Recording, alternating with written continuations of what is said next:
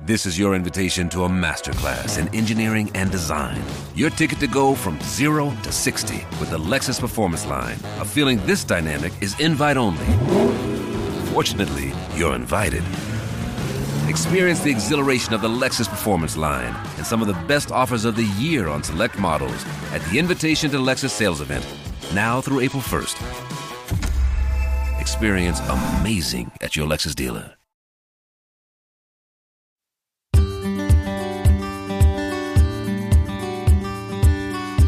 Grünstadtmenschen. Dein Stück Natur für die Ohren.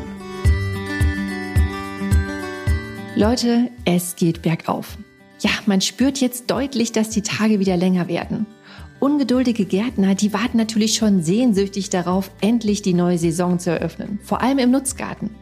Manch ein Gemüse kann man nämlich tatsächlich schon im Februar oder März anbauen und dadurch früher ernten als im Freiland welche Voraussetzungen ihr dafür braucht, welche Bauweisen es gibt und welches Gemüse sich für den frühen Anbau eignet, darum geht's in dieser Folge. Ich bin Karina und ihr seid hier beim Podcast Grünstadtmenschen.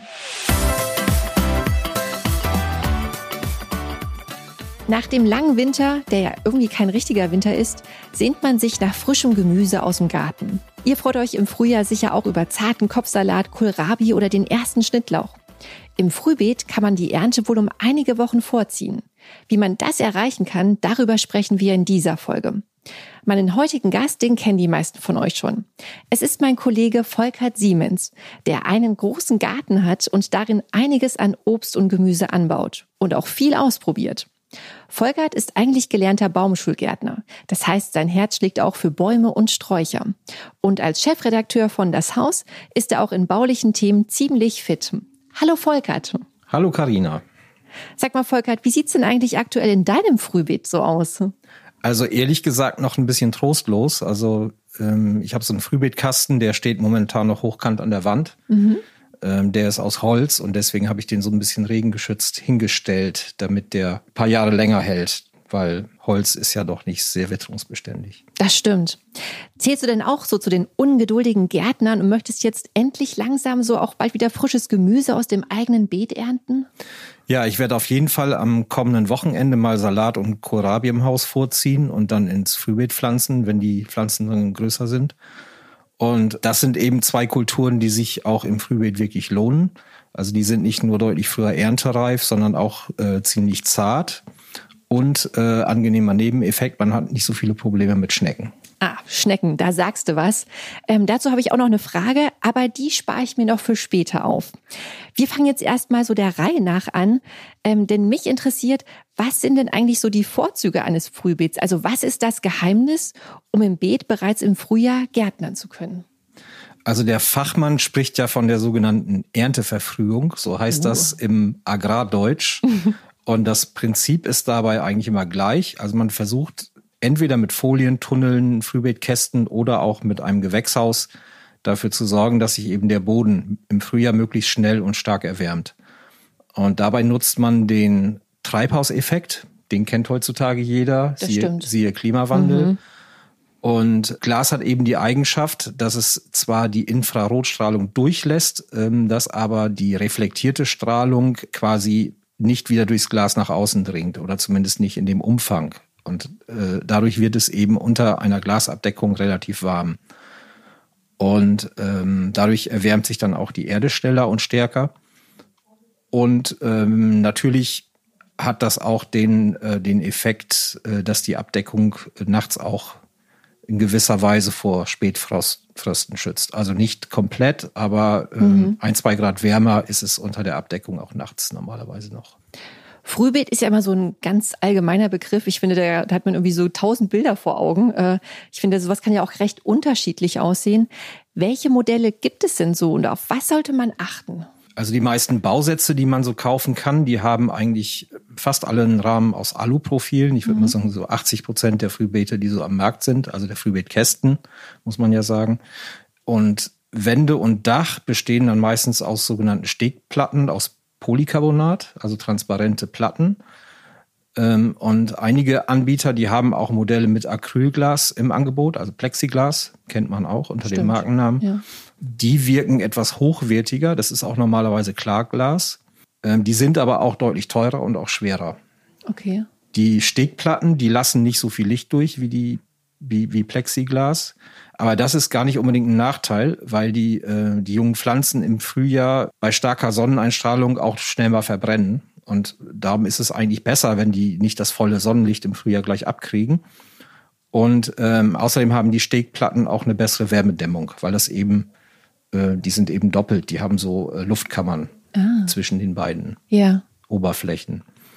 Also ja, so ein klassischer Frühbeetkasten, der hat eben eine zu einer Seite geneigte Klappe, Fensterklappe.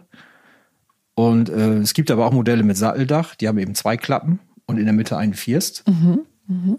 Und ähm, die können dann auch breiter sein, weil man eben von beiden Seiten arbeiten kann. Also empfehlenswert sind bei Frühbeeten auf jeden Fall automatische Fensterheber, weil die Jungpflanzen äh, natürlich gerade bei starker Sonneneinstrahlung im Frühjahr relativ schnell verbrennen und ähm, da ist es gut, wenn man sich nicht selber um die Lüftung kümmern muss und um die Temperaturregulierung, sondern wenn diese Heber automatisch die äh, Fenster öffnen. Also die haben einen Druckzylinder mit so einer Flüssigkeit, die dehnt sich bei Wärme aus. Also die funktionieren quasi komplett ohne Strom oder Batterie okay. oder irgendwas. Ja. Einfach, wenn man so will, mit Solarenergie. Okay. Ja. Und bei sehr leichten Modellen ähm, ist es auch wichtig, dass man sie gut im Boden verankert. Die wehen schon auch mal weg, wenn es ordentlich stürmt. Mhm. Und äh, man sollte auch die Klappe verriegeln können, damit der Wind nicht drunter fassen kann. Und dann äh, eine Fixierung der Klappe ist auch wichtig.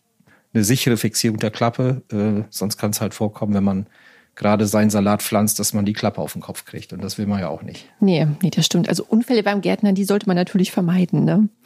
Aber das mit der Klappe, ja, das ist schon nicht so ohne. Aber die anderen Modelle, das äh, mit der automatischen äh, Fensterhebevorrichtung, das ja es klingt wahnsinnig technisch. Also ich als Frau, ich denke immer so, dann lieber so ein schöner Holzkasten, weißt du, mit so, äh, das sieht irgendwie auch lieblicher aus, oder? Aber klar, das klingt erstmal technisch, aber eigentlich ist es eine relativ simple Technik. Das ist einfach nur ein hydraulisches System. Mhm. Von, äh, also die Flüssigkeit dehnt sich bei Wärme aus und äh, dann wird so ein, aus so einem Druckzylinder so ein Stempel hochgeschoben und äh, über einen Mechanismus öffnet er dann eben das Fenster. Das ist eigentlich recht simpel. Okay. Gibt es auch bei Gewächshausfenstern zum Beispiel. Ja. Ne? Da ist es eigentlich gängiger. Praktisch. Ja. Mhm. Wie groß sollte denn eigentlich so ein Frühbeetkasten sein? Also hast du da irgendwie so ein paar Zahlen, um es ein bisschen anschaulicher zu machen? Also als passionierter Gemüsegärtner würde ich sagen, so groß wie möglich. Mhm. Aber das äh, Spaß beiseite. Also wenn der Frühbeetkasten nur eine Fensterklappe hat, dann darf er auf jeden Fall nicht zu tief sein. Also mhm. Also Tiefe, das heißt Abstand ja. zwischen der vorderen und hinteren äh, Wand. Ja. Weil man ja äh, die hintere Wand noch einigermaßen bequem erreichen sollte, mhm. wenn man das ganze Beet bepflanzen will oder auch jäten will oder was auch immer. Und ähm, die Breite, die richtet sich vor allen Dingen nach dem vorhandenen Platz. Also die Fenster, die sollten möglichst nicht breiter als 1,20 Meter sein. Also wie gesagt, ein Meter tief, nicht tiefer als ein Meter mhm. und Fensterbreite nicht mehr als 1,20 Meter, sonst wären sie doch recht schwer. Und ähm, wenn man ein breiteres Beet haben will, das ist natürlich kein Problem, dann muss man einfach mehrere Fenster nebeneinander setzen. Oder ein längeres Beet, muss man mhm. ja sagen. Mhm. Da muss man äh, mehrere Fenster nebeneinander setzen und dann ist jede Länge denkbar. Also das ist ganz nach persönlichem Geschmack und Anzahl der Pflanzen, die man eben kultivieren will. Mhm. Die Höhe, die hängt auch so ein bisschen von der Verwendung ab. Also wenn man es wirklich für die Vorkultur nutzt oder für die Ernteverfrühung oder Jungpflanzenanzucht, dann reichen so 20 bis 30 Zentimeter und äh, hinten dann eben ungefähr 20 Zentimeter mehr als vorne. Und einen optimalen Lichteinfall hat man natürlich bei äh, möglichst starkem Gefälle. Mhm. Aber gekaufte Frühbeete, die haben auch transparente Wände. Also da fällt sowieso genug Licht rein. Nur wenn mhm. man zum Beispiel ein Frühbeet aus Holz hat, also einen Kasten aus Holz, wo kein Licht durchkommt, dann ist ein etwas steiler stehendes Fenster schon ganz, ganz sinnvoll. Wer jetzt so bei den handelsüblichen Bausätzen äh, nicht fündig wird, der kann sich wahrscheinlich auch sein eigenes Frühbeet bauen, oder? Ja, das kann man durchaus machen, wenn man handwerklich nicht ganz ungeschickt ist. Und in dem Fall sollte man den, äh, den Korpus aus witterungsbeständigem Holz bauen. Also da kann man Douglasie mhm. zum Beispiel nehmen oder auch Lerche. Lerche, ja. Ist beides relativ witterungsbeständig und trotzdem preislich noch einigermaßen im Rahmen. Man könnte natürlich auch Eiche nehmen, aber das ist deutlich teurer. Und als Abdeckung kann man, falls man hat, natürlich auch einfach alte Fenster nehmen. Oder eben selber Fenster bauen aus Holz oder Alurahmen und dann mit Stegplatten. Ähm, Diko und ich haben übrigens mal ein Frühbeet gebaut bei mir im Garten als Fotoproduktion. Mhm. Äh, das ist jetzt, glaube ich, drei Jahre her oder so. Das war auch in mein schöner Garten abgebildet. Und ich glaube, die Anleitung, die gibt es auch noch online auf meinschönergarten.de. Wer sich das mal angucken will, findet man bestimmt über Google. Frühbeet, mhm. meinschönergarten.de. Genau. Und was ist aus dem Frühbeet geworden?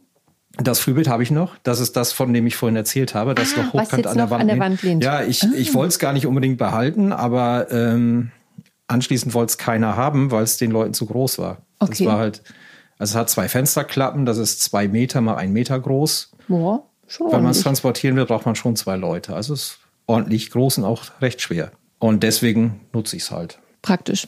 Eine ganz andere Variante sind ja auch Folientunnel. Ne? Also für wen bietet sich das denn an und was gibt es dabei zu beachten? Ja, Folientunnel eignen sich natürlich auch, wenn man früh im Jahr mit dem Gärtnern anfangen will. Also die eignen sich vor allen Dingen auch gut äh, als, als Abdeckung für normale Gartenbeete. Mhm. Da, äh, da nimmt man so Federstahlstangen, die steckt man so bogenförmig in die so Erde und dann wird, ja. wird, einfach eine Folie drüber gespannt, meist mhm. eine Lochfolie. Und ähm, ich sehe es trotzdem ein bisschen kritisch, weil Kunststofffolie im Garten möglichst vermieden werden sollte. Und ähm, mit der Zeit äh, wird die auch so ein bisschen spröde durch das UV-Licht und so. Und dann wird Mikroplastik freigesetzt und so weiter. Also ich versuche das zu vermeiden, Folie im Garten zu verwenden. Zumindest, wenn man sieht, sie bekommt erst erste Risse, sollte man die auf jeden Fall entsorgen und austauschen. Und bei Folientunneln natürlich ganz wichtig Sturmsicherung. Also man muss die Ränder mhm. wirklich mit Erde, wenn es geht, mit Erde abdecken. Reicht ähm, das? Oder? Ja. ja, also nicht nur, also aber erstmal mit Erde abdecken und dann auch noch Steine drauflegen. Also irgendwelche okay. Ziegelsteine oder irgendwelche Betonpflastersteine oder sowas. Also die Ränder müssen wirklich gut befestigt sein, weil sonst weht der Tunnel bei Sturm weg. Da kann man nichts machen. Dann gibt es auch noch als Alternative, was ich besser finde, das habe ich mal im Internet gesehen. Ich glaube, wir haben es auch schon mal im Heft vorgestellt. Das sind so Tunnelelemente, so stabile Tunnelelemente, mhm. transparente aus dickerem Kunststoff. Mhm. Die kann man so zu einem längeren Tunnel kombinieren. Die werden quasi wie so Viersdachziegel übereinander gesetzt. Ah, okay. Und das System, ich habe es selber noch nicht ausprobiert, aber das scheint auch ganz pfiffig zu sein und hält auf jeden Fall länger als mhm. eine Folie. Definitiv. Also hier lohnt sich halt so schon in puncto Nachhaltigkeit auch ne, zu dem hochwertigeren Materialien irgendwie zu greifen. Ja, auf jeden Fall. Viele Hobbygärtner, die haben ja mittlerweile auch ein Hochbeet. Da lässt sich doch sicher super auch so ein Frühbeet, äh, das als Frühbeet nutzen. Ja klar, man braucht ja im Grunde nur einen passenden Frühbeetaufsatz für das ja. Hochbeet. Und schon hat man ein Frühhochbeet oder ein Hochfrühbeet. und äh, und für einige Hochbeetmodelle äh, gibt es eben entsprechende Aufsätze zu kaufen. Das sind so Komplettsysteme. Ansonsten kann man sie natürlich auch wie normales Frühbeet, wie normal Frühbeetkasten selber bauen. Also konstruktiv unterscheidet sich das Ganze ja nicht von einem normalen Frühbeetkasten. Man muss nur gucken, dass man, also die Wände dieses Aufsatzes, dass man die gut mit dem Hochbeet befest, am Hochbeet befestigt. Ne, dass das Ganze stabil, hm, dass es stabil ist. Ja. Und man kann natürlich auch in dem Fall äh, einen Folientunnel einfach darüber spannen. Das mhm. geht auch beim Hochbeet. Ja. Ja, im, im Frühbeet, da spielt ja auch die Wärme eine ganz wesentliche Rolle, das hast du ja vorhin schon gesagt. Ähm, denn die braucht ja das junge Gemüse zum Wachsen. Und äh, Gärtner sind ja smarte Menschen. Und es gibt ja auch Tricks, wie man die Erde im Frühbeet noch auf ganz natürliche Weise erwärmen kann. Äh, ich meine jetzt hier so den, den Mist, ne? Das ist doch, äh, also nutzt du das auch? Ich kenne den Trick, ja, aber ausprobiert habe ich das jetzt selber noch nicht. Ich hatte bisher noch keine Lust, so tief zu buddeln. Ja. Man muss da nämlich schon eine relativ große Grube ausheben. Also so, die, die sollte okay. schon so, ich denke, so 30, 40 Zentimeter tief sein und dann okay. eben äh, eine entsprechende Fläche. Und die füllt man dann zuerst mit Herbstlaub und dann eben mit Pferde- oder Rindermist. Den muss man dann auch so ein bisschen einebnen, ein bisschen festtreten. Mhm. Und ich glaube, die ganze Schicht, die sollte so 20 Zentimeter ungefähr hoch sein mindestens. Und dann kommt nochmal 20 Zentimeter Erde drauf. Dann fängt der Mist eben an zu rotten mhm. und äh, gibt die Wärme ab. Dann die Wärme. Und okay. äh, dadurch heizt sich eben die Erde auf. Und das ist so eine Art Bioheizung, wenn man so will, ja, im Frühbeet. Das klingt ja schon irgendwie ganz gut. Und wie, wieso sollte man ausgerechnet Pferdemist nehmen? Also kann man da auch äh, anderen Mist nehmen? Also es wird äh, geraten, Pferdemist zu nehmen, weil der besonders viel Hitze entwickelt, wenn, er, wenn er sich zersetzt. Aber es geht auch mit Kuhmist. Also wenn Kuh, frischer Kuhmist zersetzt sich auch natürlich und äh, setzt dabei Wärme frei. Und ich denke, an Kuhmist kommt man auch meistens leichter ran als an Pferdemist. Könnte ich, könnte ich mir vorstellen. Also ich zum Beispiel. Das stimmt. Mein Nachbar hat, äh, Gute Frage. der, der Sohn von meinem Nachbarn, der hat, einen, hat eben einen äh, Rinderhof und der hat auch noch Mist. Und da kann ich mir immer so viel holen, wie ich will für meinen Garten. Und ähm, wenn man Pferdemist haben will, ich denke, da muss man gucken, wo es Reiterhöfe gibt. Die sind nicht so häufig wie irgendwelche Rinderhöfe. Aber im Zweifel kann man auch einfach mal eine Kleinanzeige aufgeben bei äh, eBay Kleinanzeigen oder sowas. Das stimmt. Oder sonst halt mal tatsächlich in dem nächsten Hof irgendwie nachfragen, ne? Genau. Gezielt irgendwie. Weil die sind wahrscheinlich auch froh, wenn sie das Zeug loswerden. Ja, wobei, Oder? ähm, also ich, als ich meinen Kleingarten hatte, ähm, da haben wir auch mal Pferdemist bestellt bei einem, bei einem Reiterhof und das kostete Geld. Also die haben uns den nicht kostenlos gegeben. Ja, Verhandlungssache wahrscheinlich. bestimmt. Wie bereitet man denn jetzt eigentlich die Beete für die frühe Aussaat richtig vor? Also gibt es da noch irgendwas Spezielles irgendwie zu beachten? Nee, also die Beetvorbereitung, die unterscheidet sich nicht von, von einem normalen Aussaatbeet, Aussaatbeet, im Garten, ja. egal äh, ob es jetzt früh oder später bepflanzt oder ausgesät wird. Die wichtigsten Regeln sind einfach, dass der Boden sehr locker sein muss, sehr feinkrümelig und eben auch durchlässig. Und man sollte auch ein bisschen Kompost drüber streuen, aber wenn es geht, gesiebten Kompost. Also der sollte keine zu groben Bestandteile haben.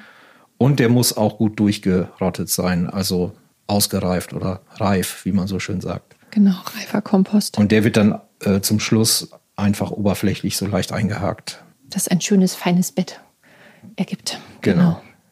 Jetzt haben wir schon viel über die ganze Vorbereitung ge- gequatscht. Jetzt geht's mal ins Eingemachte, Volkert. Kannst du noch mal einige kältefeste Gemüse nennen oder sagt, sagt man überhaupt kältefest? Weil Also kältefest ist immer relativ. ja, ne? Ja, also es Irgendwie gibt schon. natürlich Gemüsearten. Es gibt Gemüsearten, die keimen bei relativ niedrigen Temperaturen. Ich würde nicht unbe Das unbedingt sagen, dass sie kältefest sind, aber sie, Genau. sie keimen halt relativ früh im Jahr schon. Und dazu gehören auf jeden Fall Puffbohnen, ähm, aber auch Radieschen, auch Möhren und äh, Spinat, auch Feldsalat, wobei man den eher im Herbst aussieht. Stimmt, ne? Ist eher Herbst. Also verschiedene Kopfsalate keimen auch schon bei relativ niedrigen Temperaturen. Aber was man trotz allem wissen muss, wenn man früh aussät, kann das doch sein, dass sich die Keimung ziemlich verzögert. Das Thema hat man zum Beispiel bei Mörden. Also Mörden haben ja sowieso eine relativ lange Keimdauer. Also nach der Aussaat dauert das schon so 10 bis fast 14 Tage, bis man die Keimlinge sieht. Deswegen kann das manchmal auch wirklich sinnvoller sein, doch ein bisschen später auszusehen, insbesondere bei Mörden, weil die dann einfach schneller keimen, wenn der Boden ein bisschen wärmer ist. Ja. Oder wie gesagt, im Frühbeet erwärmt sich der Boden natürlich schneller, aber trotzdem, ich glaube, Mörden würde ich auf jeden Fall auch im Frühbeet nicht vor Februar, Anfang März aussehen. Ansonsten, Kohlrabi wird ja auch immer als typische Frühbeetpflanze genannt. Ja. Ich habe aber auch mal gelesen, dass Kohlrabi-Sämlinge, wenn sie zu kalt werden, keine Knollen bilden. Okay, das ist mir persönlich noch nie passiert, Ja. aber es scheint wohl so zu sein. Zumindest bei bestimmten Sorten. Und ähm, Spinat hatte ich schon genannt, ne? Genau, Spinat Ja. hast du schon genannt, ja. Genau. Ja, das sind die, die mir jetzt so spontan einfallen. Was ist eigentlich üblicher im Frühbeet? Die Jungpflanzen zu setzen oder direkt auszusehen? Also theoretisch geht natürlich beides, aber einen Frühbeetkasten würde ich immer mit Jungpflanzen äh, bepflanzen. Da nutze ich dann einfach die Vorkultur im Haus bei bestimmten Pflanzen, zum Beispiel eben bei Kohlrabi oder auch bei Salaten, weil die da doch wesentlich schneller keimen. Man kann natürlich auch frühe Gemüsearten frühzeitig im Garten aussehen, aber dann würde ich eher einen Folientunnel über, tatsächlich einen Folientunnel oder diese, diese Tunnelelemente über das Aussaatbeet spannen. Okay. Die kann man dann nämlich wegnehmen und die Pflanzen einfach wachsen lassen. Dann wird wachsen und man lassen. kann auch einfach größere Beete damit anlegen. Ein Frühbeetkasten ist ja doch von der Größe immer ein bisschen begrenzt. Begrenzter, ne? Ja. Genau. Und ähm, genau. Und was, was viele Leute auch nicht so auf dem Schirm haben, man kann natürlich ein ähm, Frühbeet auch äh, für die Saisonverlängerung nutzen. Zum Beispiel für Feldsalat. Also man kann da problemlos im Oktober, November noch Feldsalat aussehen. Äh, also es ist quasi nicht nur ein Frühbeet, sondern auch ein Spätbeet. Ein Spätbeet. Ah. Und wenn du jetzt Gemüse auf der Fensterbank vorziehst, äh, auf was achtest du, wenn es, wenn du die dann ins äh, Frühbeet auspflanzt? Das Abhärten ist auf jeden Fall wichtig, weil sie im Haus zum einen ähm, eine relativ schwache Lichteinstrahlung haben. Und wenn sie dann draußen mit dem direkten Sonnenlicht konfrontiert werden, das ähm, da brauchen sie eine Weile, um sich dran zu gewöhnen. Und natürlich auch die niedrigeren Temperaturen. Die Temperatur, ne? ja. Und deswegen sollte man sie mhm. ähm, erstmal für ein paar Tage rausstellen, erstmal so in den Halbschatten oder Schatten und dann so langsam in die Sonne. Also vier, fünf Tage reichen in der Regel. Dann sind die abgehärtet und dann kann man sie auch ins Frühbeet auspflanzen. Man sagt ja, Erfahrung ist die Summe von Fehlschlägen. Volkert, ist dir eigentlich auch schon mal so ein Fauxpas im Frühbeet unterlaufen? Ja, das ist mir tatsächlich mal passiert. Also mir sind äh, letztes Jahr junge Salatpflanzen verbrannt, gleich nach dem Pflanzen. Ich bin dann übers Wochenende weggefahren. Mhm. Wenn man bei meinem Frühbeet, das hat zwei Fensterheber und wenn man das bepflanzen will, muss man diese Fensterheber aushaken. Sonst kann man die Klappen nicht ganz öffnen. Okay. Dann habe ich eben diese Klappen äh, ganz geöffnet, die Fensterheber ausgehakt und habe vergessen, sie wieder einzuhaken. Und dann haben die sich natürlich nicht geöffnet. Und es war an dem Wochenende doch relativ sonnig. Und das haben die dann nicht gepackt. Oh je. Ja, die waren dann doch, ein paar sind durchgekommen, aber einige waren tatsächlich ziemlich verbrannt. Ja. ja. Also haben die dann auch so richtig braune Blätter oder ja, sind die einfach nur total schlapp? Ja, ja, die waren schlapp und äh, hatten auch braune Blätter. Hm. Schade, ne? Aber na gut. Passiert. Passiert, das stimmt. Beim Gärtnern unter der Haube ist ja Lüften auch ein ganz wichtiges Thema. Wieso?